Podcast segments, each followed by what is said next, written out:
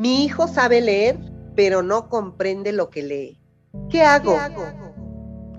Hola, saludando con mucho gusto su amiga Maricruz Perales, esperando que estén pasando un excelente día con su familia, en su trabajo y donde quiera que se encuentren. Eh, le agradezco su compañía en estas reflexiones acerca de los problemas escolares que aquejan a nuestros hijos. El día de hoy hablaremos acerca de la comprensión lectora. El proceso de la comprensión lectora es muy complejo el niño tiene que realizar muchas pequeñas acciones que pueden presentarle algunos obstáculos.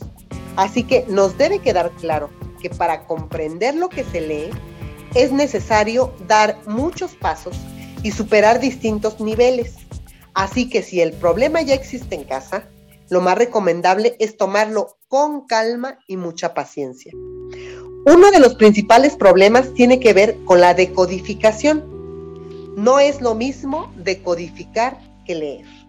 Si nosotros observamos que nuestros hijos están teniendo problemas como leer por sílabas, hay que hablar con ellos y explicarles que la lectura es mejor si se hace de manera fluida, que las palabras están formadas por letras, pero no se puede entender lo que se lee si solo asociamos letra por letra o sílabas. Innegablemente este problema proviene del método empleado en la escuela, donde este se está llevando a efecto, o sea, la enseñanza de la lectoescritura. Otro problema es que al leer utilizamos estrategias de comprensión lectora. Estas, de manera involuntaria, se entrenan y aprenden.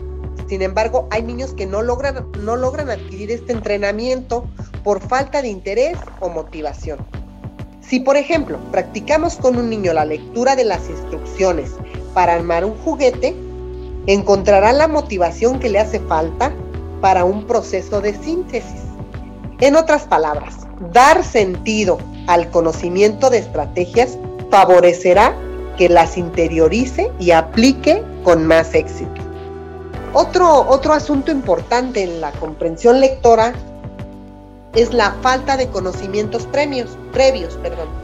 Una persona ya cuenta con un número de conceptos almacenados en la memoria y ha creado asociaciones entre ellas. Al leer una palabra se activa el concepto y las asociaciones se hacen por lógica consecuencia porque se han creado previamente conceptos y se van asociando. Es un entramado un poco complejo que se resume en lo siguiente.